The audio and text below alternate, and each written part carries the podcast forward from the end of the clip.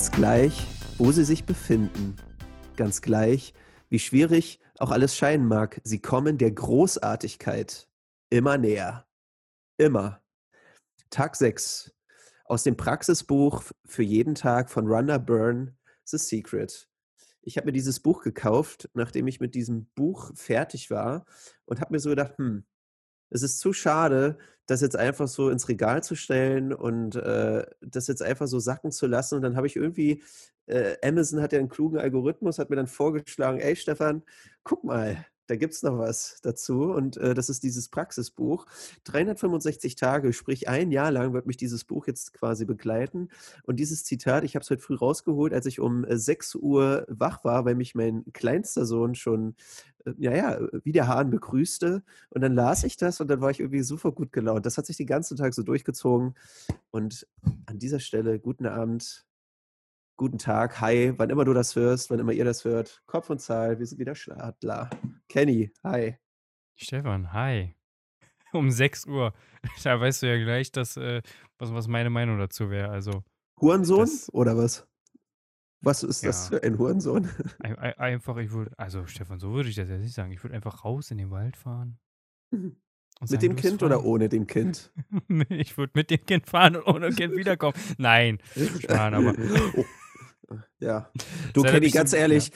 das, was du gerade ansprichst, ne? Ich hatte, bevor ich Kinder hatte, das Bedenken, ey, das kann doch nicht sein, dass es keine Eltern gibt, die irgendwie nicht diesen Gedanken mal offen tragen. Und es ist, es ist so äh, in, in der Elternszene, also es gibt wirklich Eltern, die dann auch wirklich ganz bewusst sagen, ey, also manchmal könnte ich das Kind einfach nur aussetzen und dann denke ich mir so, oh yes, ich bin nicht der Einzige.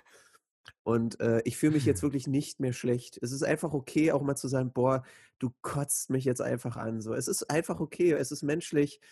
Und ähm, wenn man einfach nicht mehr weiter weiß, einfach mal für zwei Tage Wald aussetzen und dann da wieder abholen. Es ist, es ist vollkommen, es ist vollkommen in Ordnung.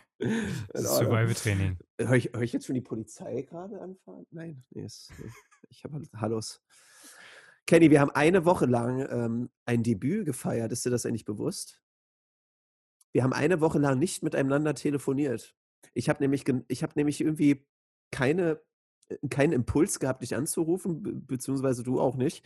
Und quasi äh, sehen wir uns jetzt quasi nach einer Woche wieder, wie so richtig zwei, zwei gute Freunde, die jetzt so ein Schachspiel miteinander machen und austragen. Und äh, ich will jetzt einfach nur mal wissen, Kenny, wie war deine Woche, Mann? Was war los?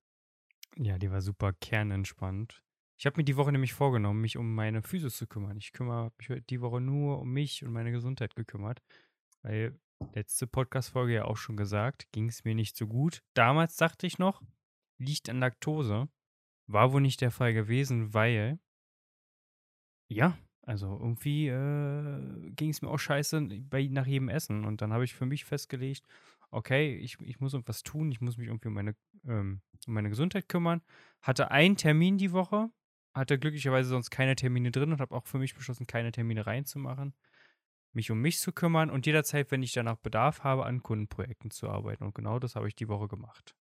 Habe gestern auch übrigens gefastet, um meinem Darm auch noch, noch mehr Ruhe und Gelassenheit zu geben. Und ich kann mal kurz berichten.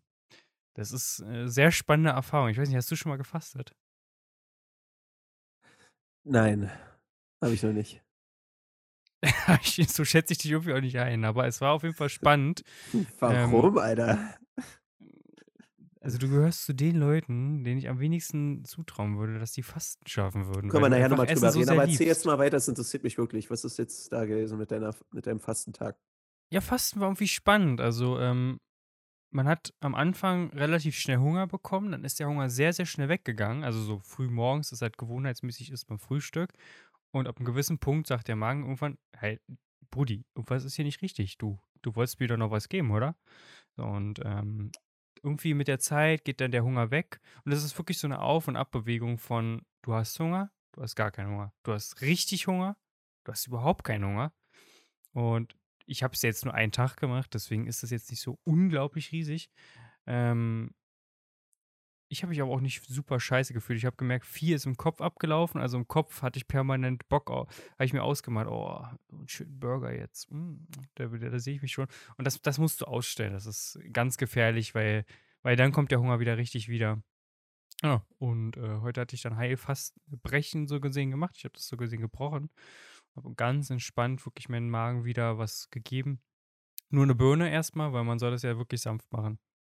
Ja, aber es war eine spannende Erfahrung. Ich war heute Morgen extrem kaputt, muss ich sagen. Also viele sagen ja immer am zweiten Tag, wir hätten jetzt auch eine Freundin, die hat sieben Tage gefasst. Holla, die Waldfee. Habe ich großen Respekt vor. Die hat äh, in sieben Tagen nur Wasser, Tee und wenn sie einen Heißhunger hatte, hat sie äh, Wasser mit Zitrone und ein klein wenig Ahornsirup gemixt getrunken. Das hat sie sieben Tage gemacht. Und viele sagen immer am zweiten Tag, oh, ich bin so voller Energie und ich merke gar nicht mehr, dass ich Hunger habe. Ich bin heute Morgen aufgewacht und dachte, ich will was essen. Und ich habe auch, hab auch keine Energie. Ich will einfach nur essen. Meine Hände waren auch so ein bisschen, ah, noch so ein bisschen zittrig. Kennst du das, wenn du sehr lange nichts gegessen hast? Und dann kommst du langsam so in diesen, in dieses Hungerhai, wo du dann auch so ein bisschen, ah, so ein bisschen zittrig bist und so. Das hatte ich heute Morgen sehr stark.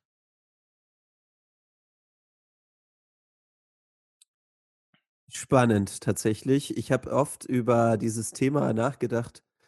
Und es ist ja auch bewiesen, äh, dass es auch gut ist, den Körper auch zu entgiften. Eine gute Freundin von uns, äh, ich glaube, meine Schwiegereltern, nee, Schwiegereltern nicht, oder doch, ich weiß jetzt gar nicht ganz genau. Auf jeden Fall, äh, die haben oder machen sowas tatsächlich auch jährlich. Da fahren die quasi richtig zur Kur, eine Woche oder 2, wie auch immer. Und dann wird da quasi nur Tee getrunken. Ich glaube, das gibt aber auch in der Zeitraum auch einen Apfel und tatsächlich einen Schlauch im Hintern, dass, äh, quasi diese dieser Ablauf, äh, stattfindet. Es wird viel spaziert, viel frische Luft. Und, äh, in dem Zusammenhang habe ich immer so ich ich stand dem erst sehr skeptisch gegenüber, weil, äh, ich kann mir na klar, äh, Kenny, deine Worte sind für mich nachvoll für mich nachvollziehbar. Für für dich bin ich einfach nur, the fresh the fresh Machine. Und, äh, dass ich halt gerne esse, das, steht außer Frage so. Es ist halt einfach ich liebe Essen. Und aber trotzdem, ähm Einfach, äh, Bucketlist-mäßig und Komfortzone verlassen steht das für mich einfach mal drauf und einfach auch für die Gesundheit. Ich denke halt einfach, dass wir äh, dass wir halt auch viel Mist essen und, ähm, ich zähle mich definitiv auch dazu. Da tut so was auch, denke ich mal, gut.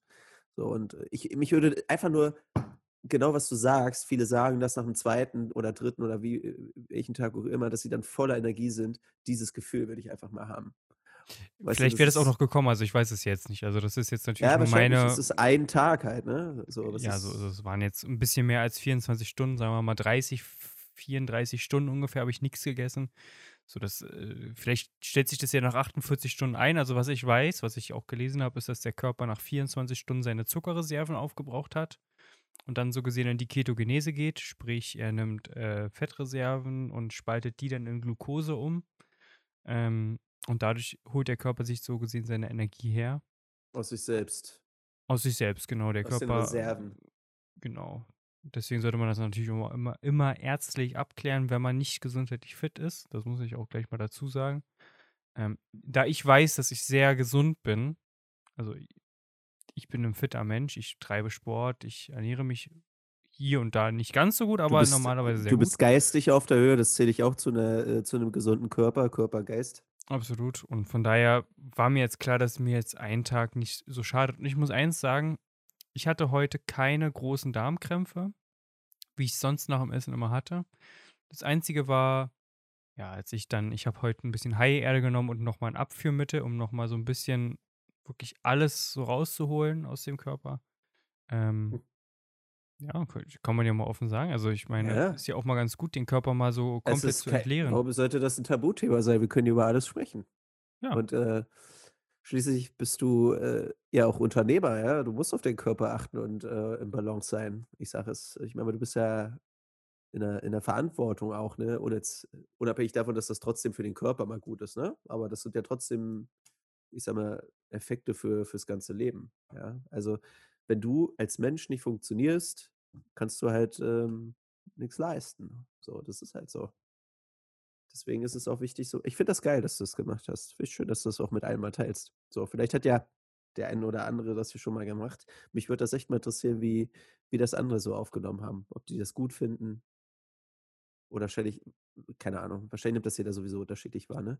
Aber irgendwie würde ich jetzt grad so spontan denken, so nach 'ner Woche Fasten und dann kannst du quasi wieder essen.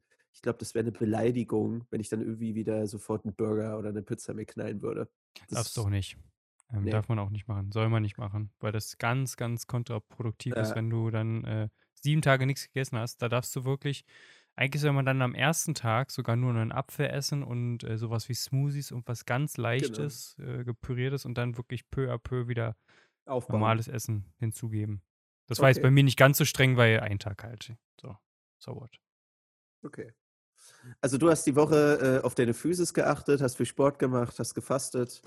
Äh, Genau. wir haben uns gestern, äh, rein zufällig gesehen in deiner Straße. Ist witzig, ich habe viele Kunden bei dir in der Straße und, äh, irgendwie ich ich dachte, ich ich ich habe das Auto geparkt so und dachte dann irgendwie: „Hm, ob ich jetzt Kenny sehe?“ Und und zack, ist er da. Was ist witzig. So, und wir grüßen uns noch so, zack, ich gehe zum Kunden rein, mache mein Ding da und so. Das war schon war schon sehr cool. So. Ja, äh, vielleicht für dich, wie war meine Woche? Ähm, ich habe die Woche f neue Dinge gelernt, äh, über meinen Wettbewerber, über eine eine Kundin tatsächlich habe ich viel gelernt, äh, was mich auch 'n bisschen stolz macht. Das will ich auf jeden Fall gleich teilen. Ähm, was war sonst? Äh, unser also, ich habe die Woche 'n Bild geteilt bei Facebook und Instagram, äh, wie ich so mit der Russin hocke, neben meiner Gang hocke, nämlich meinen 5 Hunden. Und, äh, es kam eine Vielzahl Kommentare zu diesem Bild, so so teilweise auch private Messages: „Ey, Stefan, Haus, 2 Kinder, 5 Hunde, really?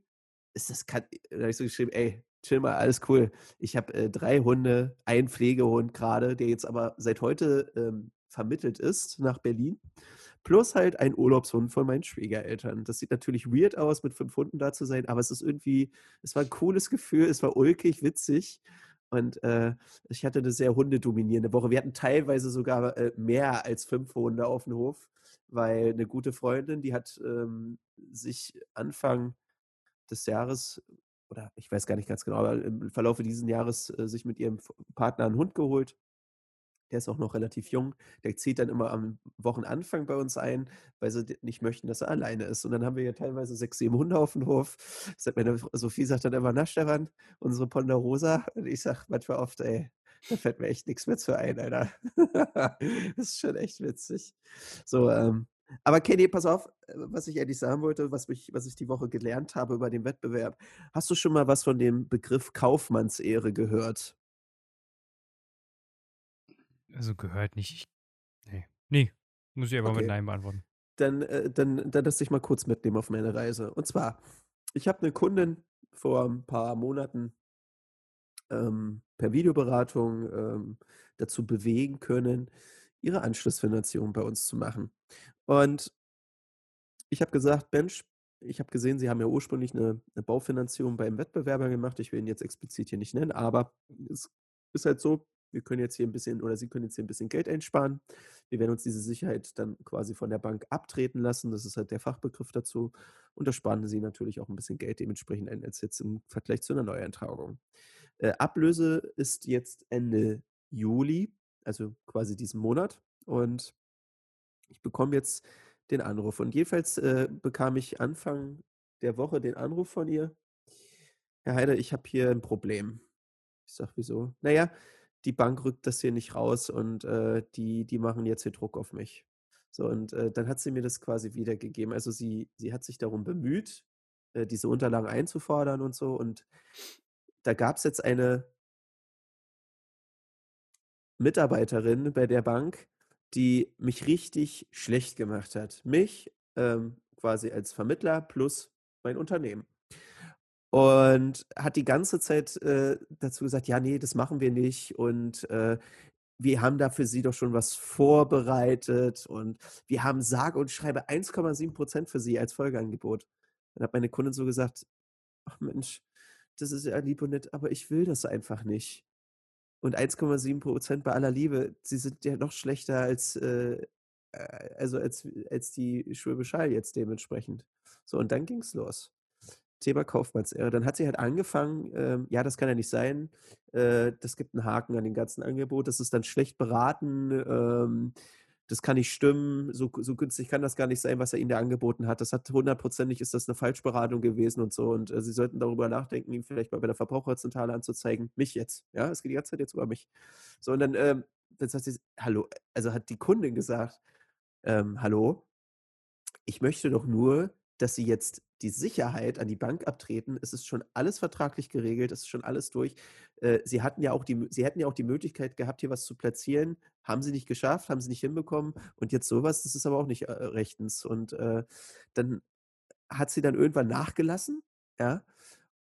Und dann ist äh, hat sie gesagt: „Ja, okay, ähm, dann kriegen Sie jetzt hier die die Unterlagen zugestellt und, ähm, ich hoffe, dass Sie's nicht bereuen werden.“ So hat sie quasi wie so 'ne wie so 'n bockiges Mädchen sorry, ich will jetzt hier kein Mädchen-Gender aufmachen oder so, aber hat sie einfach rumgebockt so oder aufgelegt. Und dann hat sie mich darüber so informiert, dann habe ich mir so gedacht: „Ey“ also, erst mal vielen herzlichen Dank, dass Sie das alles grade mir hier erzählen und so. Ich finde das völlig und und auch richtig cool. Also, ich habe mich richtig wirklich darüber gefreut, dass sie da auch gesagt hat: „Mensch, ne, das das Angebot ist super“ und sie hat's quasi verteidigt, ja? Also, das ist geil gewesen so. Was ist das ist 'n Kompliment, ne? Also, super, fand ich super wi witzig, äh, und toll. Und, ähm lange Rede, kurzer Sinn, ich würde jetzt einfach mal abschließen und einfach mal so 'ne Message mal rausgeben. Ich finde, es äh, man spricht davon von Feindbildern und so oder beziehungsweise vom Wettbewerb, ja? Ähm, ich mag das auch gerne, den Wettbewerb zu ärgern, beziehungsweise auch immer 'ne Schippe besser zu sein, quasi auch mit meinen Angeboten. Aber was gar nicht geht, ist vor dem Kunden über den anderen herzuziehen. Das ist einfach scheiße. Da fällt mir nix anderes zu ein und das hat für mich einfach was mit dem Begriff der Kaufmannsehre zu tun, nämlich Ehrlichkeit, Offenheit, Loyalität. So, und wenn die Bank, die ursprüngliche Bank, es einfach nicht auf die Spur bekommen hat, 'n geiles Angebot zu machen, ja, so sorry, dann hast du einfach Pech gehabt. Dann kannst du nicht im Nachhinein so 'ne Nummer abziehen und bringen, so von wegen, ja, Falschberatung. Also, theoretisch ist es das ist ja schon 'ne harte Verleugnung so quasi, ne? Das ist ja wenn ich jetzt wüsste, wer das war, hättest mir nicht gesagt, dann würde ich sagen: „Pass mal auf, äh, ich gehe mal zu dem Mäuschen hin, sag mal, hast du sie noch alle?“ Sage ich jetzt mal, ne? Beziehungsweise, äh, würde das jetzt mal hier vielleicht rechtlich sogar mal aufmachen wollen oder so. Aber ich denke mir halt: „Okay, das ist die Energie nicht wert.“ Ich will jetzt einfach hier an der Stelle das sagen, dass das einfach scheiße ist. Das ist einfach scheiße von dir. Das das das sagt eigentlich mehr über dich aus als über mich. Und, äh, du solltest, äh, bei aller Liebe mal darüber nachdenken, ob du nicht, äh, ja, vielleicht am falschen Platz bist, beziehungsweise denk einfach mal darüber nach. Ja, also, das finde ich einfach nicht fair. Ja, das wäre genauso stell dir vor, ähm, du bist nicht alleine mit deinem, äh, Tool, mit deinem Business, Kenny, und, äh, hast jetzt 'n Kunden und vielleicht gibt's ja einen, der sagt: „Sorry, Kenny, ähm, ich habe mich anders entschieden“ und so. Äh, du würdest doch sicherlich auch probieren, vielleicht noch mal, äh, irgendwie 'n Input zu geben, aber ich kann mir nicht vorstellen, dass du sagst: „Ey, ja, dann, äh, fick dich doch und der andere ist sowieso scheiße.“ Ich finde, das das geht einfach nicht. Das ist wahnsinnig unprofessionell. Und der Kunde und das ist jetzt das Geile, der Kunde merkt das. Wenn du beim Kunden sitzt und du anfängst zu haten, merkt er das. Und was wirft das auch für 'n Bild auf dich? Ja, also, jetzt stell dir vor, du machst es, du erzählst es und, äh, der Kunde entscheidet sich vielleicht trotz also, er er würde sich für dich entscheiden, weil du so hartnäckig bist und so. Aber was hat das insgesamt für 'n Beigeschmack? Ja, das ist ja fast schon also, wenn jetzt die Kundin das gemacht hätte, das wäre ja fast schon so 'n Mitleidsding. Ja, sie hat's jetzt aus Mitleid gemacht, so. Aber wie gesagt, kurzum, äh, das habe ich so die Woche für mich, äh, aufgesogen und gelernt, dass ich einfach sage: „Pass mal auf noch mal, ähm, Kaufmannsehre ist das A und O. Wenn du's nicht geschafft hast, dann sehe es ein, aber dann hör auf, über den anderen auch noch so herzuhaten. Das geht absolut gar nicht.“ So und, äh, ist einfach unprofessionell. Oder wie siehst du das jetzt mal zum Abschluss?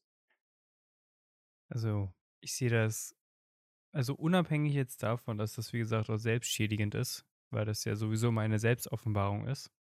Jo. So, und das egal, ob man das bewusst wahrnimmt oder unbewusst, ich sage mal, wir Menschen haben so 'n unglaubliches, sehr höchst sensibles, ähm, so 'n Seismographen in uns drin, der sehr genau, unbewusst diese ganzen Feinheiten aufnimmt. Und selbst wenn wir bewusst vielleicht denken: „Okay, ja, das das macht schon Sinn“, ist immer so 'n un unwohliges, äh, Bauchgefühl dabei. Und Bauchgefühl ist das das A und O. Bauchgefühl kauft am Ende. Ähm, und wenn du den Konkurrenten schlecht machst und jetzt gehen wir mal davon aus, selbst wenn der Mitbewerber wirklich de facto scheiße ist ist das noch schlechter, ihn schlecht zu machen, weil dann bist du eigentlich noch viel, viel schlechter als der Mitbewerber. Weil du du schaffst es nicht einmal etwas also, das ich ich lese hier grade oder ich habe grade das Buch „Wie man Freunde gewinnt“ gelesen.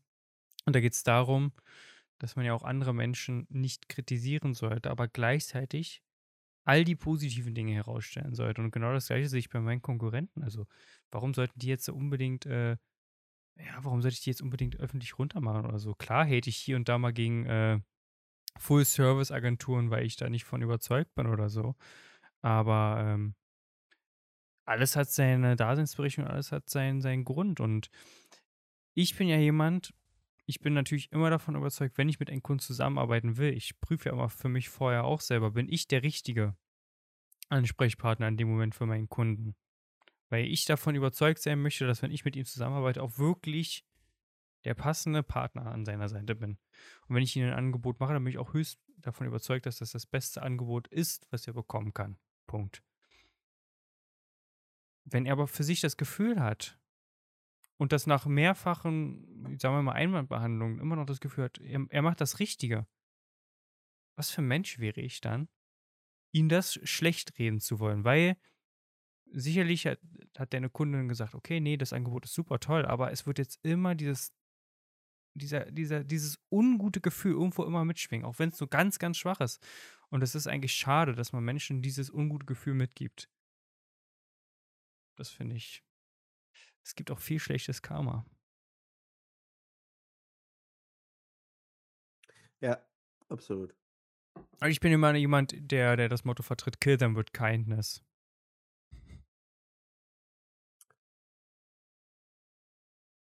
Ich bin einer, der das äh, Motto vertritt, Ehrlichkeit zahlt sich immer aus und währt am längsten. Ja, absolut. So und ähm, das ist halt einfach für mich klar, dass in meiner Branche, ähm, da gibt's 'n also, ich sehe es immer unter dem Gesichtspunkt des Sportes. Ähm, es gibt immer einen Wettbewerb und es wäre jetzt unfair mit ich sage mal, ich nehme jetzt mal 'n Begriff aus dem Fußball, irgendwie mit einer harten Attacke da irgendwo ganz ganz bösartig reinzugrätschen, weil es führt letzten Endes dazu, dass du die rote Karte bekommst und vom Platz musst. Und dann hast du gar nichts gewonnen, bist eher sauer und wütend.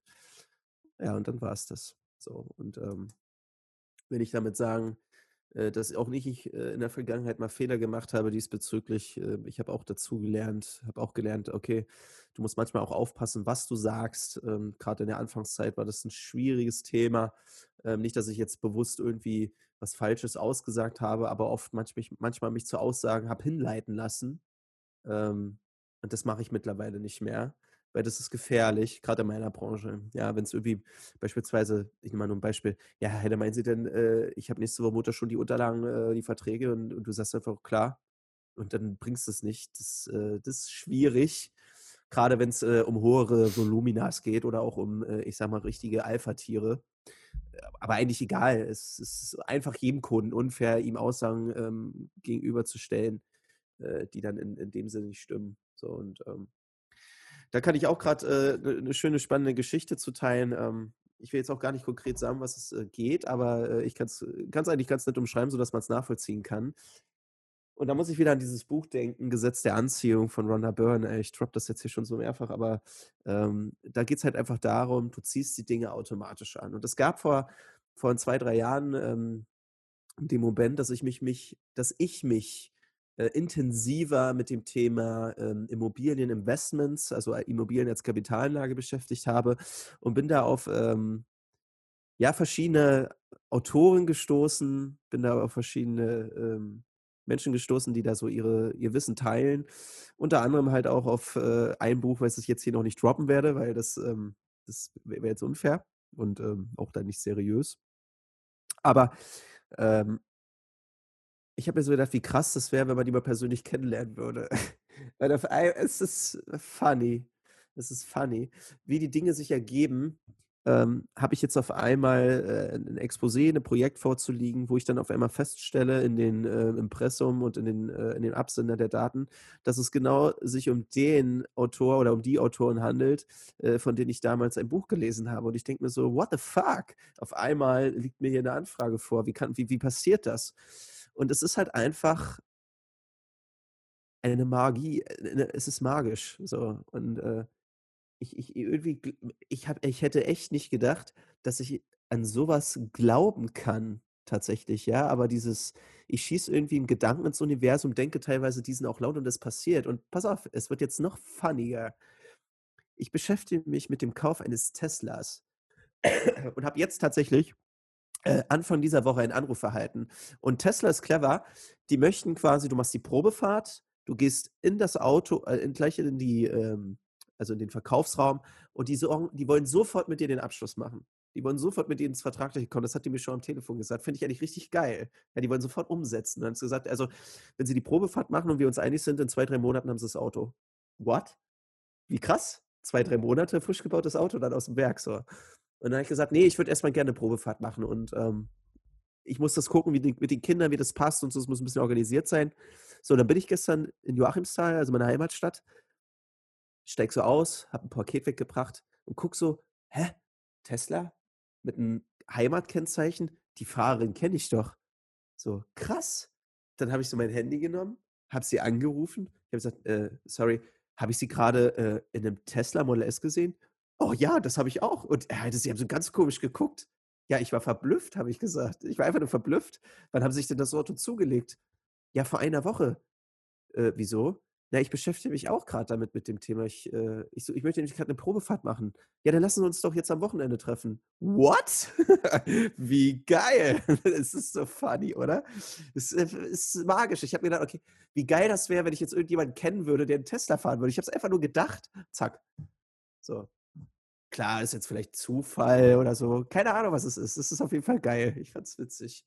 So, und ähm, Spannend ist gerade auch, das hat mir, hat mir die Verkäuferin von Tesla gerade erzählt, ähm, ist ja gerade eine Umweltprämie draußen, aufgrund, was die Bundesregierung verabschiedet hat. Und äh, da kannst du nochmal ordentlich äh, Ersparnisse erwirken. So, und jetzt ist halt die Frage, will ich das Schnäppchen machen? Will ich mir einen äh, Tesla 3 äh, besorgen? Ähm, da gibt es nämlich richtig fett Boni drauf. Oder nehme ich halt ähm, einen Model S, äh, dann aber nur in einem gewissen Spielraum und ähm, ja, das muss man dann dementsprechend entscheiden. Ja, aber ich gucke mir das auf jeden Fall an, bin mega neugierig und ähm, echt gespannt, Kenny. Ich freue mich schon auf die Fahrt mit dir dann, Alter, wenn wir beide den Ludacris Mode anmachen oder Insane Mode, recht mir. Obwohl Insane Mode gibt es, glaube ich, nicht mehr, ist jetzt Ludacris oder wie das heißt. Das ist dieser abgefuckte Mode, Alter. Dann sitzt an der Ampel, neben dir steht einer, drückst aufs Gas und bist einfach schon, bist einfach schon am Ziel, so quasi. Ist so nice, oder? Ach. Absolut. Ich habe letztens wieder eine Instagram-Story gesehen von jemandem, der das Model Y hatte von äh, Tesla. Wow. Und ähm, äh. das war, das war auch schon wieder geil. Ist halt wirklich, also der Innenraum ist halt so geil. Es ist halt wirklich nur dieser eine große Display und sonst nichts. Ich, ich fühle das einfach, weil diese ja, ganzen unendlichen Knöpfe bei meinem Auto, ich weiß manche Knöpfe immer noch nicht, was die bedeuten. Und das ist so unintuitiv. Und dann hast du dieses große Tablet, wo du ein sehr geiles Interface hast, wo alles drauf ist, was du brauchst. Und der war in Amerika gewesen, da ist er dann im Autopiloten gefahren und das war schon sehr geil zu sehen, wie, wie so der Autopilot rumgefahren ist. Ähm, und was ich auch cool fand bei dem Modell Y, du kannst die äh, Rückbänke tatsächlich senkrecht hinlegen. Ja, ja, ich Und dann kannst du da drin pennen. Und das ist halt geil, weil du kannst den Display, das Tablet, kannst du als Fernseher benutzen in der Nacht. Und dann kannst du theoretisch damit eine, durchs Land fahren mit deinem Tesla. Abends guckst du ein bisschen Fernsehen, machst dir eine schöne kleine Matratze oder sowas rein, so eine Ausräummatratze, mhm. Decke rein, zack, schon bist du unterwegs. Wie geil ist das denn? Und dann hast du dieses Dach oben, dieses Panoramadach, guckst auf den Sternenhimmel. Ja, das fühle ich schon irgendwie. Ich fühle das auch. Ich bin extrem, jetzt bin ich schon extrem gespannt ähm, auf das Auto, äh, auf die Probefahrt. Ich darf mit ihr im Auto eine Probefahrt machen, welche Ehre, so quasi, ne? Und ähm, es ist sehr, das erste, was sie gesagt hat, es ist ein es ist, äh, es ist breit, ja. Ähm, und dieses Auto ist einfach so klar. Klar trifft es einfach. Es ist klar.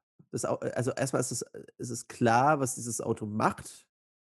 Und ist klar, was es innen drin auch ausdrückt. Es ist einfach klar, minimalistisch. Es ist klar. Es gibt keine, ähm, es gibt keine Fragezeichen bei diesem Auto. Jedenfalls wenn man, wenn man das persönlich fühlt. Ja, es gibt auch, ich kenne auch viele, die sagen, boah, so eine Scheiße, ich will noch einen richtigen Sound, ich will, ich will einen super hören, ich will einen Diesel, ich will dieses Motorgeräusch haben und so. Kann ich nachvollziehen. Ist auch, äh, also ich sag mal, wenn irgendwie ein Lambo neben mir steht oder so und weißt du, wenn er immer das Gaspedal drückt, das ist schon fett. So, aber es ist, ist nicht persönlich nicht unbedingt meins so. Und deswegen ähm, denke ich, dass Tesla auf jeden Fall auf den Vormarsch gehen wird. Ähm, aber ich bin allein schon, äh, das fand ich so funny ähm, weiß gar nicht, ob ich das letzte Mal schon erzählt habe, wenn ich erzähle jetzt nochmal, einfach, dass die in Grünheide, was die jetzt da quasi bauen, dieses Tesla-Werk, mhm. ne, so viele Dinge machen die einfach aus Eigenregie, auf eigenes Risiko, ja, und äh, das, das ist, das spiegelt halt einfach Elon Musk seine Strategie da. Ja, äh, wie, keine Autobahnauffahrt? Ja, scheiße, dann baue ich mir halt eine. Das ist einfach eine Autobahn. Er baut sich direkt eine Autobahnauffahrt. So, macht er alleine. Ist, ist doch klar, macht er alleine. So, ich warte jetzt hier nicht auf Behörden oder so, ja, und, ähm, das ist schon, es ist spannend, wie, wie, wie krass so, ähm, ah ja, genau, das ist so schön, wie krass so die Unterschiede dann sind. Privatwirtschaft, krass nach vorne gehen, machen und tun gegen Behörde. So, ohne jetzt die Behörden hier jetzt runterzumachen. Ja, und, ähm, aber äh, das, das kann ich auch im Übrigen nochmal erzählen. Ich habe ähm, am Dienstag war es, ja, ein Telefonat gehabt mit jemandem, äh, den habe ich schon ganz lange als Kunden. Der ist äh, aus der Privatschaft in eine Behörde gewechselt. Und er ist mit seinem, er ist ein sehr schneller Typ. Ähm, also nicht nur, was er umsetzt handwerklich, sondern er redet auch sehr schnell. Also man hört, versteht ihn oft nicht. Und das Erste, was die ihm in der ersten Woche im öffentlichen Dienst beigebracht haben, ist, Junge, mach es mal ruhig. Ja? Komm erst mal an. Und äh, Du siehst da den Stapel, lass dir Zeit. Bau das in Ruhe ab. Ohne Scheiß, er hat mir das genauso gesagt. Und ich sag, wie, was ist denn das? das naja, Heide, also, ich sag mal so, ne, ähm, wenn ich jetzt einen Vorgang an dem Tag nicht beende und, und am anderen Tag nicht, dann mache ich ihn halt zwei Tage später. Das ist, ist, ist okay. Und dann habe ich mir so gedacht, ruhig machen. So. Und dann denke ich mir so, krass, Alter. Es ist, äh, es ist echt so. Es ist echt so. Fuck, man. In der Behörde malen die Mühlen langsam und dann frage ich mich immer, warum? Warum macht ihr das? Was, also, warum, warum mach, also, warum ist das eigentlich so? Kenny, warum ist das so? Du hast auch reingeschnuppert und hast schnell entschieden, wieder rauszugehen. Aber kannst du mir vielleicht, könntest du es mir erklären, warum das so ist? Ich weiß es. Ich kann es nicht fühlen. Ich verstehe es nicht. Warum ist das so? Also, ich habe da immer eine Theorie und das ist die gleiche Theorie, warum die Deutsche Bahn so scheiße ist und immer zu spät kommt. Es gibt keine Konkurrenz. Es gibt kein, sie müssen, sie müssen ja gegen niemanden konkurrieren. Sie haben niemanden, gegen den sie sich beweisen müssen. Es gibt niemanden, auf den wir ausweichen können. Also wir können ja jetzt nicht sagen, ach nee, äh, Behörde, äh, Behörden GmbH A gefällt mir nicht, gehe ich zu Behörden GmbH B. Das gibt's nicht. Es gibt die eine Behörde, da musst du hin du hast keinen Ausweg und dementsprechend äh, hast du kein, kein Veto als, als Bürger und als, als, als Kunde theoretisch. Weißt du, und das ist ja das gleiche mit der Deutschen Bahn. Du hast, äh, wenn du dir das in Japan anguckst, einer der Gründe, warum in Japan zum Beispiel die Bahnen so unglaublich erfolgreich sind und so unglaublich pünktlich und äh, schnell, ist, weil die Bahn dort privatwirtschaftlich ist. Es gibt ganz, ganz, ganz, ganz viele Konkurrenten. Und würde eine Bahn zu spät kommen, würde die gegen ihren Konkurrenten verlieren und würden dadurch natürlich auch äh, potenzielle Kunden verlieren. Und das haben wir in Deutschland ja einfach nicht. Das gibt es bei den Behörden nicht, gibt es bei der Bahn nicht. Und ich glaube, das ist so eine der Gründe, warum. Du meinst bei der Bahn äh, ähm, Wettbewerb? Bei der Bahn, ja. Gibt's würde, ja ich jetzt nicht so würde ich jetzt nicht so stehen lassen, weil Flixbus ist schon ein harter Konkurrent für die Deutsche Bahn. Jetzt zwar nicht auf. Also nee, also noch da, da verwechseln wir, glaube ich, gerade Konkurrent mit, äh, äh, da gibt es einen anderen wirtschaftlichen Begriff. Äh, mit S fängt er irgendwie an. Da geht es irgendwie um, äh, mhm. also, also Flugzeug wäre ja dann theoretisch auch ein Konkurrenzprodukt zur Bahn und das Auto ja auch. Darum ging es jetzt ja, nicht. Natürlich. Aber Leute, die Bahn fahren wollen, haben keine Auswahl zwischen äh, Anbieter ja, B ich, oder Anbieter A. Also da, da gibt es nochmal einen Unterschied zwischen, das ist der Konkurrent, weil der so, Konkurrent okay. tut genau Sorry. das gleiche wie ich. Und dann gibt es, äh, ah, mir fällt das Wort gerade nicht mehr ein. Das ist jetzt gerade äh, aus dem Kopf Egal. heraus. Ähm, kommen wir, genau. Kommen wir ein andermal drauf zurück. Aber das ist okay. so, so, so ein Grund, den ich gerade identifiziere. Und ähm, was es ich geht aber logischerweise auch nicht anders, ne? Sorry. Es geht ja auch nicht anders tatsächlich. Also du könntest ja jetzt nicht behördliche Aufgaben. Also es ist einfach nicht möglich. Einen Personalausweis kriege ich nur bei der Behörde. So, weil es ja von, vom Staat quasi kommen muss. Es geht, außer ich kaufe mir auf dem Schwarzmarkt in China oder so, in Polen. Ja, ich denke schon, dass es da, äh, dass es da keine Konkurrenz jetzt in dem Sinne geben muss, dass man also jetzt äh, Behörden privatwirtschaftlich führt. Das ist jetzt auch gar nicht der Appell an der Stelle. Mhm. Aber man sollte vielleicht irgendwie dann gucken, in der Privatwirtschaft ist ja so der größte Treiber natürlich äh, nicht abgehangen werden zu wollen. Natürlich auch die intrinsische äh, Kraft, etwas schaffen zu wollen und, und ein Problem zu lösen. Ich denke, das ist auch ein Vieltreiber. Aber man muss irgendwie gucken, wie schaffen wir es in der Behörde, mehr Motivation zu schaffen, einfach auch wirklich schnell zu arbeiten, weil ich kenne das selber auch durch meine Frau. Es gibt keinen Anreiz, dass du schneller arbeitest. Meine Frau war immer zum Beispiel ein ganz fleißiges Bienchen, die hat immer alle Stapel so schnell wie irgend möglich wirklich abgearbeitet. Und die Belohnung dafür war, dass halt neue Post kam. Dann hat sie halt einfach mehr bekommen, weil sie ist ja schnell gewesen. Also konnte sie ja mehr bekommen. Also wurdest du eigentlich für deine Überproduktivität bestraft, indem du halt mehr Arbeit bekommen hast als alle anderen. So, also es gibt, es gibt keinen Anreiz, schnell zu arbeiten. Es gibt kein, also es sei denn natürlich, es fallen irgendwann, äh, weiß ich nicht, äh, Klagen ein, weil du natürlich nur eine gewisse Bearbeitungszeit hast, gesetzlich gesehen auch nur. Du darfst ja nur drei Monate lang bearbeiten, danach muss die Bearbeitung fertig sein. Ansonsten kann der Bürger dich natürlich verklagen als Behörde. Aber solange du dich in dem Rahmen be bewegst, gibt es jetzt äh, nicht jedem Amt, es gibt auch Ämter, an denen natürlich Druck erzeugt wird, aber ansonsten gibt es so gut wie keinen kein Anreiz, jetzt irgendwie äh, produktiv zu sein. Also du wirst halt, deine Produktivität wird halt mit mehr Arbeit bestraft, quasi, in Anführungszeichen. So, das ist natürlich was Gutes, wenn du den Job sehr, sehr gerne tust. Wenn du aber das eher nur als, als, sagen wir mal, als Geldmaßnahme siehst oder als etwas, wo du halt deine 40 Stunden die Woche absetzt, ähm, wirklich was Produktives zwar tust und dann am Ende des Monats dein Geld mit nach Hause nimmst, dann bist du jetzt nicht so super motiviert, mehr Arbeit dir noch zu nehmen, als irgend möglich, weißt du? Also, es ist ja Arbeit, die dir nicht notwendig war, die hast du ja nur bekommen, weil du zu schnell warst. Das also ein scheiß Belohnungssystem. Gar kein Belohnungssystem. Also wenn es du gibt, schnell arbeitest, kriegst du halt mehr Arbeit. Ja, es gibt halt sowas wie eine leistungsorientierte Bezahlung in Behörden. Das ist natürlich behördenabhängig. Ich rede jetzt nur von unserer Behörde hier. Ich kann nicht für andere Behörden reden. In der gibt es eine leistungsorientierte Bezahlung, aber das ist halt auch keine Motivation, weil A, ist Geld ein ganz schlechter Motivator. Ähm, und B ist die leistungsorientierte Bezahlung keine leistungsorientierte Bezahlung in den meisten Ämtern. In den meisten Ämtern wird mehr so geguckt, okay, wie lange sind die Leute bereits im Amt und danach werden die bewertet. Aber das ist ja kein Maßstab für Leistung. Um, und wie gesagt, ich finde sowieso, dass Geld ein sehr schlechter Motivator ist. Ähm, ich finde es schön, dass du es nochmal wiederholst. Würde ich mich jetzt echt gerne mal mit dir drüber unterhalten. Warum denkst du das? Warum ich das denke, weil das nicht nachhaltig ist. Also, das ist halt, Geld ist halt nur so lange Motivator, solange es immer wieder kommt. Aber sobald das Geld eben weniger wird, oder sagen wir mal, ich belohne dich diesmal für eine Tat anders. Nehmen wir jetzt mal ein privates Beispiel. Nehmen wir mal das Beispiel, meine Frau hat mal nach langer, langer Zeit äh, Geschirrspüler ausgeräumt. Das soll jetzt nicht heißen, sie räumt ihn immer aus. So, aber mal angenommen, sie macht das jetzt mal seit langem, langem wieder und ich möchte sie belohnen. Dann gebe ich ihr einen Zehner dafür. So, dann habe ich bei ihr die Erwartungshaltung also erzeugt, dass sie für gute Taten Geld bekommt. Und dann bekommt sie das vielleicht immer und immer wieder mal ein bisschen und irgendwann kommt es nicht mehr. Und dann ist die, die Enttäuschung da und, und die Demotivierung, weil du bist ja nur motiviert gewesen, etwas zu tun, weil du auf die Belohnung aus warst. Viel, viel besser ist es doch aber, jemanden intrinsisch zu motivieren. Und, und ich finde, Geld ist ein ganz schlechter intrinsischer Motivator. Also mich motiviert Geld jetzt nicht so. Klar freue ich mich, wenn ich gut Geld verdiene. Aber mich freuen zwischenmenschliche Dinge viel, viel mehr. Weiß ich nicht. Eine Kundin, die mich umarmt und da Tränen und sich bei mir bedankt, wie gut meine Arbeit war, ist viel, viel besser als die 5000 Euro, die danach auf mein Konto kommen. Das motiviert mich viel, viel mehr.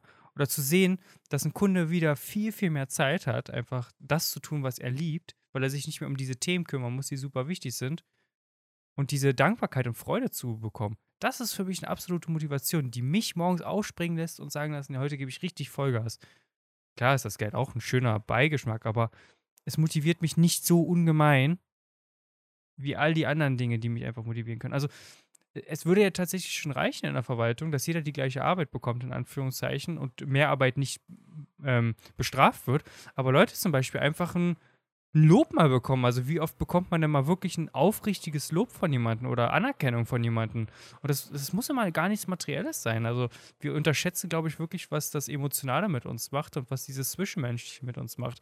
Und wir Menschen finden Anerkennung sehr, sehr gut.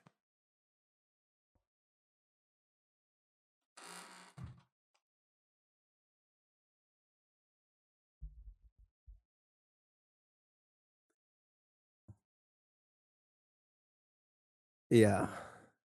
Ich habe jetzt gerade lange über darüber nachgedacht. Das war gerade so ein Florian Homm und KenFM-Moment, ne? Wo die sich so ganz lange angeguckt haben. Diese Szene war mega stark. Krasses Interview. Es war das erste Interview. Man kann über den äh, Ken Jebsen halten, was man will. Es war das erste Interview, was Florian Homm mal aus einer ganz anderen Sicht gezeigt hat. Wer es noch nicht gesehen hat, ich haue es gerne mal in den äh, Kommentaren mal rein, den Link. Das ist ganz krass. Äh, du hast äh, in vielen Punkten wirklich gute und schöne Dinge gesagt. Geld ähm, ist wichtig. Geld ist nicht unbedingt der beste Motivator. Es ist schön, dass es ihn gibt, aber das, der Dank der Kunden, die gewonnene Zeit, das Ergebnis quasi am Endeffekt, das, äh, wenn, das, wenn, wenn das das für dich das Befriedigende ist, das Intrinsische ist quasi, dann ist das doch schön. Wenn ich jetzt so mit Blick aber auf die Wirtschaft tatsächlich gucke, stelle ich doch eher fest, dass Geld oft äh, ein Lockmittel ist. Also in meiner Branche auf jeden Fall ähm, ohne das jetzt schlecht zu machen. Es gibt aber darüber hinaus auch viel, also gerade wir auch jetzt, äh, Schwäbisch bieten auch noch viele andere Dinge an. Ähm, aber ich habe ja schon mal den einen oder anderen Headhunter gehabt und äh, die werben mich natürlich ähm, erstmal Fixum äh, plus X plus Y plus Z und äh, dann holen die quasi zum Schluss noch das i-Tüpfelchen und Heide, wenn sie richtig krass performen, dann gibt es am Ende des Jahres nochmal eine richtig dicke Prämie on top. So, da war nur Geld. Es war nur Prämie, nur Geld und so. Und, ähm, und das ist ein großes Problem. Also ich weiß, dass es in der Mhm. Wirtschaft unglaublich präsent ist und auch in der Headhunter-Szene, wo auch immer. Es ist super präsent. Man sieht es ja zum Beispiel auch bei den äh, Mobilfunkanbietern, dass da Geld ein unglaublicher Motivator ist. Und zwar nicht im Sinne von, wie viel Geld du bekommst, sondern wie viel Geld du sparst. Aber das, das bindet ja niemanden. Das bindet einen ja nur so lange, solange das Angebot stimmt. Und sobald irgendein besserer, äh, so, so, sobald jemand anderes äh, um die Ecke kommt, der einen gewissen Punkt überschreitet, wo er einfach vom Geld her besser ist, bist du ja sofort geneigt abzuspringen. Das würde dir nicht passieren, wenn du durch andere Motivationen und Bindungen einfach an Also die für mich Marke und gibt's, an die Person äh, gebunden bist. Oder an die ja, Firma. das hatten wir, hatten wir darüber telefoniert oder hatten wir darüber im Podcast gesprochen? Das kommt mir jetzt gerade irgendwie wieder ein Déjà-vu vor, das mit dem Mobilfunk. Aber wir, wir hatten, glaube ich, darüber gesprochen, wie scheiße das eigentlich ist, wenn du Mobilfunkanbieter bist, weil der Kunde kauft nur wegen Geld eigentlich. So. Also, ist, was gibt's für Gründe? Ja, guck, äh, rein, ich rede jetzt aus meiner Sicht, das betone ich aus meiner Sicht. Ich will ein gutes Netz haben, äh, ich will ein gutes Smartphone dazu, muss günstig sein, vielleicht auch noch top aktuell. Ja, und der Preis muss stimmen. So, die drei Dinge. Mich, ob das jetzt, also ich bin jetzt bei, bei den Roten, ja, so, aber wenn jetzt äh, die Blauen oder was oder die, die Magentafarbenen äh, auf einmal sagen, ja, äh, du bei dir habe ich jetzt das beste Netz ausgebaut und äh, 5 Euro kannst du bei mir auch noch sparen, ja, dann hallo, Rot, dann bin ich aber weg, ey. Und ey, ohne Scheiß, warum, warum mache ich das jetzt? Ich kaufe äh, aus, aus, aus Preisvorteilen. Es ist nur das. So, und ich mach's. Weil ich sag mir halt, ja, 5 Euro sparen. Ich bin verfressener Sack, das sind im Jahr 60 Euro, zack, kann ich wieder essen gehen. Bam, Alter. So, weißt du, so, so, m- weiß ich, so ein Telekommunikationsanbieter, ah, ich, die- da musst du irgendwie, also ich habe noch keinen geilen Verkäufer auch kennengelernt, so jetzt bei Vodafone oder so. Ja? Wo, wo, wo ist, weiß ich nicht. Ich will jetzt kein, da gibt es bestimmt welche, so richtig gute, ja. Also gerade auch die mit mir die Verträge gemacht haben und die mir zugehört haben und so, die das auch richtig gut analysiert haben. Aber so kundenbindungstechnisch, äh, die können dich ja nur mit den Rabatten halten und so. Ja, wenn die sagen, pass auf, äh, du kriegst es 24 Monate und darüber hinaus noch, wenn du verlängerst und das und dies und jenes. Ich glaube, das ist denen schon bekannt. So, ne? Aber was willst du da? Oder ich, wir reden das halt quasi aus einer sehr ähm, äh, komischen Brille. Ähm, Kenny schreibt mir gerade eine Frage. Ich weiß jetzt nicht, soll ich darauf jetzt laut antworten oder soll ich das jetzt leise machen? Ja, jetzt ist hast du es ja schon irgendwie- angesprochen. Also ich habe halt die Frage gestellt, ob wir noch eine zweite Folge aufnehmen wollen heute. Ähm, Äh, tatsächlich, nee, Hm. weil äh, André kommt Essen kommt nämlich. wieder. Ah, ja, stimmt ja. Ja, das Ritual am logisch. Freitag. Das Ritual am Freitagabend und ähm, ja. wir sind jetzt, äh jetzt erst jetzt hast du mich rausgebracht so. Jetzt weiß ich gar nicht. Wir können jetzt wir können jetzt aufhören, wir können jetzt die Leute noch 'n bisschen unterhalten. Ich habe 'n paar Pimmelwitze vorbereitet. Wer möchte mich nein. Ich habe schon Stopp gedrückt. Äh. Nein, Spaß. Ja, oh, oh, nein. Also Leute, mir wäre es noch mal wichtig, denkt an eure Käuferehre, ne? Also, zieht nicht über andere her, das ist extrem wichtig. Stellt euer Angebot immer mit den Vorteilen in Verbindung und nicht mit irgendwie: „Ja, der andere ist scheiße.“ Und, äh, da da muss man zur Verbraucherzentrale gehen. That's a no go. Ich ich würde es tatsächlich noch weiter nehmen und nicht mal sagen: „Ha haltet euch an eure Kaufmann-Ehre“, sondern ich würde es noch weitergehen. Ich würde es nicht mal nur auf dein Berufsleben oder so, äh, oh, ähm, beschränken, Mhm. sondern ich würde noch 'n Schritt weitergehen und einfach sagen: Generell sollte man nicht schlecht über andere Menschen reden. Ich weiß, Lästern ist 'n sehr en vogue Ding. Also, es ist sehr populär in unserer Gesellschaft. Aber und selbst wenn du an das Prinzip von Karma nicht denkst glaubst, so wie ich ich glaube ja an Karma und ich glaube daran, dass, äh, jeder schlechte Gedanke und das ist etwas Spannendes, das erzähle ich mal gleich im Nachhinein, was ich gestern herausgefunden habe zum Prinzip von Karma. Aber auch generell tut es dir selber nicht gut, weil du selber permanent in 'nem negativen Zustand bist, wenn du negativ über jemand anderen sprichst. Sprich Hass und negative Emotionen verletzen immer 2 Leute. Es ist wie eine zweiköpfige Schlange. Du vergiftest deinen Feind, aber du vergiftest gleichzeitig auch dich selbst. Und das ist nicht nur im beruflichen Kontext, sondern in allen Kontexten. Und darauf sollte man immer bewusst sein. Immer positiv, immer freundlich. Und manchmal ist es natürlich schwierig. Ich hatte heute auch 'ne Situation, wo ich am im ersten Moment dachte, dem dem Wichser würde ich am liebsten 'nen 'n Mittelfinger zeigen. Und dann habe ich aber wieder achtsam auf diesen Gedanken gehört, habe einfach eingeatmet, habe gelächelt und war einfach freundlich. In dem Sinne, das ist, äh, etwas, was ich auf jeden Fall mitgeben wollte. Und Prinzip vom Karma. Ähm, wie gesagt, du musst nicht dran glauben. Es gibt aber auch wissenschaftliche Belege dahinter, nicht hinter Karma, aber hinter dem, was ich jetzt sage. Du also Karma reden ja die Leute immer nur darüber, was du Negatives anderen Leuten antust oder was du Negatives über andere Leute denkst. Aber es geht auch gleichzeitig in die Richtung, dass du auch negativ zu dir selber bist. Und ich habe grade so 'n ein eine Woche kostenlos Blinkist-Abo mir gegönnt und habe grad sehr, sehr viele, ähm, Bücher über das Thema Unsicherheit, über das Thema Selbstwertgefühl und, äh, Selbstbewusstsein gehört. Und in jedem Schickst du mir die bitte? sehr Die gerne. möchte ich mal hören. Schicke ich dir sehr gerne gleich im Anschluss rüber. Und was immer wieder herausgekommen ist, ist, dass wir selber mit uns viel zu hart ans eigene Gericht gehen. Und das sammelt auch unglaublich viel negatives Karma an oder negative Energie an, die dir selber einfach nicht guttun. Und das ist so 'n Aha-Moment gewesen, den ich gestern wieder hatte. Ich wusste ja natürlich immer, dass negative Selbstdialoge ganz, ganz, äh, schlecht sind für dich selber und man mit sich selber ruhig auch gütig sein darf. Man muss sich immer die Frage stellen: „Würdest du so mit deinem besten Freund reden?“ Die Antwort ist in der Regel, ah, eher weniger, außer mit Stefan, mit dem würde ich auch so reden, aber Aber. Abschließend kann ich einfach Mhm. nur sagen: Sei gütig zu dir und sei aber gleichzeitig gütig und freundlich zu anderen Menschen. Dann tust du immer was Gutes und selbst wenn du den Abschluss dadurch nicht bekommst, hast du wenigstens etwas Gutes gewonnen. Das klingt jetzt vielleicht 'n bisschen hochtrabend, ne? Aber sei einfach auch dankbar, dass du auf dieser Welt bist, dass du das hier alles erleben darfst. Ich hatte heute nämlich jetzt, äh ich mit meinen ich bin mit meinen Kindern das 1. Mal alleine Zug gefahren, 'ne 1/2 Stunde lang, war 'n schönes Erlebnis. Und dann ist mir irgendwie ich weiß auch nicht, was das zu bedeuten hat, aber mir ist es irgendwie hochgekommen so, wie krass das ist, dass ich jetzt grade hier bin mit meinen beiden Kindern, mit diesen anderen Menschen, mit 'nem kleinen Jungen, der mit meinem mit meinem Großen so 'n Synergie hatte, die haben miteinander so 'n bisschen so 'n Handshake und und so 'n bisschen miteinander so gespielt, wo ich dachte: „Krass, die erleben das alles.“ So, du, dass man sich das auch immer wieder bewusst machen muss: „Stefan, deine Zeit auf diesem Planeten ist so kurz und diese diesen wunderschönen kleinen Moment, wie diese Kinder einfach nur grad miteinander spielen, dass ich mit denen hier im Zug bin, das ist einfach so geil.“ Das muss man sich immer wieder auch mal hochholen, wenn's dir so richtig scheiße geht, dass du einfach viel dass du dankbar bist. Dankbarkeit, das ist so unendlich wichtig. Und dann wirst du auch keinen Hass spüren so und keinen Neid. Ach, Kenny, jetzt schließen wir das Buch, Gute-Nacht-Geschichte und, ähm, du hast mir den Anfang gegeben und du bekommst das Ende.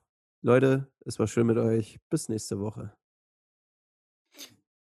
Ich hatte heute zum Abschluss, hm, eine paar Sprachmemos rausgeschickt an die gute Ronja und wir hatten uns lustigerweise auch über das Thema Dankbarkeit unterhalten. Und da ist mir auch selber bewusst geworden wieder, wie wie unglaublich gesegnet ich auch bin, dass ich bereits so ein dankbarer Mensch bin. Also, das ist ganz, ganz spannend. Ich bin sehr, sehr dankbar dafür, dass ich so 'n sehr dankbarer Mensch bin, weil ich einfach merke, wie viel positive Dinge es mir gibt und es sich auch in mir selber schon sehr, sehr vertieft hat. Und ich kann an der Stelle nur eins wirklich mit auf den Weg geben. Das ist kein Ratschlag, sondern einfach nur etwas, was sich für mich bewährt hat und was ich einfach mal teilen möchte. Setzt euch jeden Tag hin und denkt wirklich für 'nen kurzen Zeitpunkt mal wirklich drüber nach, was eigentlich alles schön ist in eurem Leben und wofür ihr dankbar seid. Ob ihr das jetzt mit dem Sechs-Minuten-Tagebuch macht, ob ihr das mit 'n mit 'nem Bullet Journal macht oder ob ihr das auch einfach nur laut für euch selber sprecht oder sogar auch nur im Kopf für, weiß ich nicht, 3 Gedanken kurz einfach nachdenkt, worüber ihr grade dankbar seid und und was für 'n schönes Leben ihr habt. Also, ähm, kleines Beispiel, falls dir nichts einfällt: Sei dankbar dafür, dass du gesund bist. Sei dankbar dafür, dass wenn du 10 Euro in der Tasche hast, bist du reicher als 5 Milliarden Menschen auf diesem Planeten. Sei dankbar auch für diesen für diesen Fakt und sei einfach, ja, dankbar für das Geschenk des Lebens. Und ich würde an der Stelle sagen, vielen, vielen, vielen Dank fürs Zuhören. Die Folge heute war ein wenig ruhiger, ein wenig mehr im Flow lebend, würde ich sagen, aber sie hat mir sehr viel Freude gemacht und ich möchte mich noch mal bedanken für die gute Folge, Stefan.